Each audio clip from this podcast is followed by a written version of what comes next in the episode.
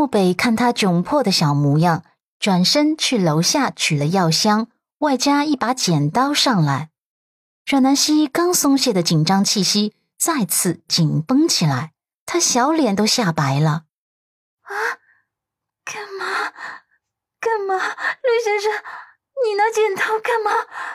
你别冲动，你不会是想要杀人吧？他这个时候才后知后觉的想起来，他是有隐形精神病的。刚才自己跟他的那番争吵，是不是刺激到他了？他这会儿拿剪刀，不会是想要教训他吧？之前母亲发病的时候，好像也拿过凶器的。母亲拿的是一把明晃晃的水果刀，当时他吓得都快腿软了。如今回想起来，仍然觉得心有余悸。他在水眸中满是惊恐，抱着被子，可怜兮兮的道歉：“陆先生，伟大的陆先生，你先冷静一下好吗？”我错了，我刚才真的错了，我不该冲着你发脾气的。我向你道歉，认真并且诚挚的道歉。你现在跟着深呼吸好吗？来，吸气。这会儿他真的怂了。陆漠北眸光冷沉了几分，看他那惶恐的模样，知道这小女人是误会了。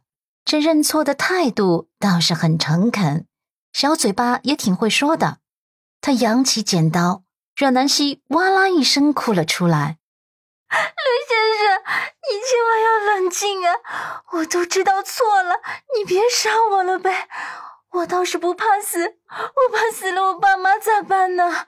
虽说精神病人杀人不犯法，可是你这一剪刀下去，要是杀不死我，把我弄毁容或者残废了，我下半辈子怎么过啊？啊哈！陆漠北见不得他的眼泪，终于忍不住道：“别嚷嚷，我只是想要剪开你的衣服。”阮南希的泪水瞬间就停止了，眨巴着眼眸，喃喃道：“原来你没被我刺激啊！原来你没有想杀人啊！啊，这就尴尬了，误会了，误会了。”他轻轻的拍了拍胸口，啊。差点没被你吓死。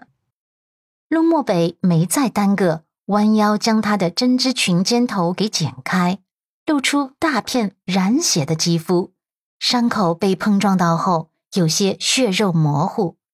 他帮他消毒的时候，他疼得哆嗦了一下子。他动作放缓几分，嗓音依旧沙哑：“忍一下，马上就好。”阮南希闹了几个乌龙后，这会儿不好意思的闭着小嘴巴。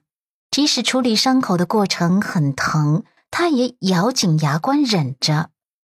看他忍得额头冷汗直冒的小模样，陆漠北又下意识的抽出纸巾，帮忙擦拭了汗水。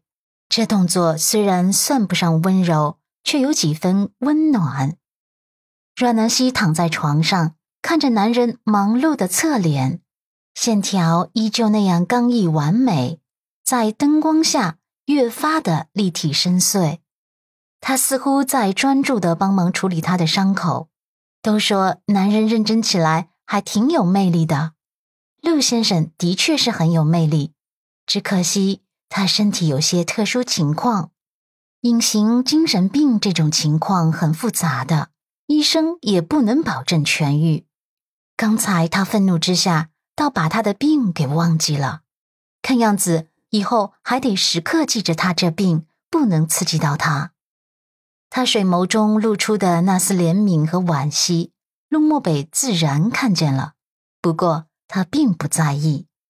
阮南希心底不由得佩服陆先生这心态了，好像他并不介意别人提到他的病，也不介意别人露出怜悯之色，这一点他做得很好。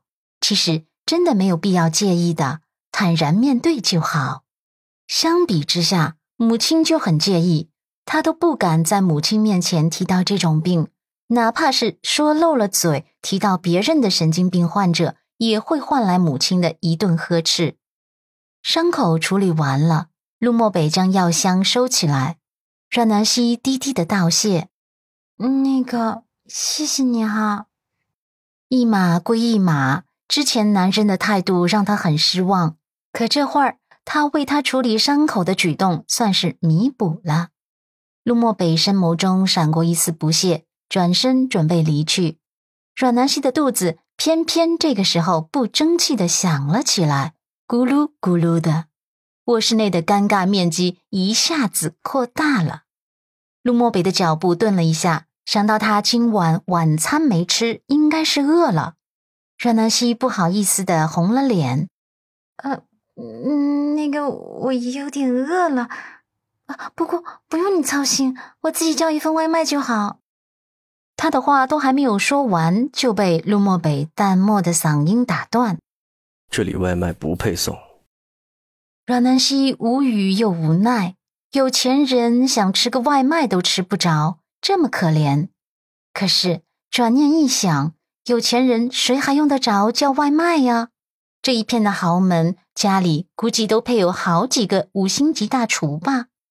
陆漠北说完这句话，就下楼了。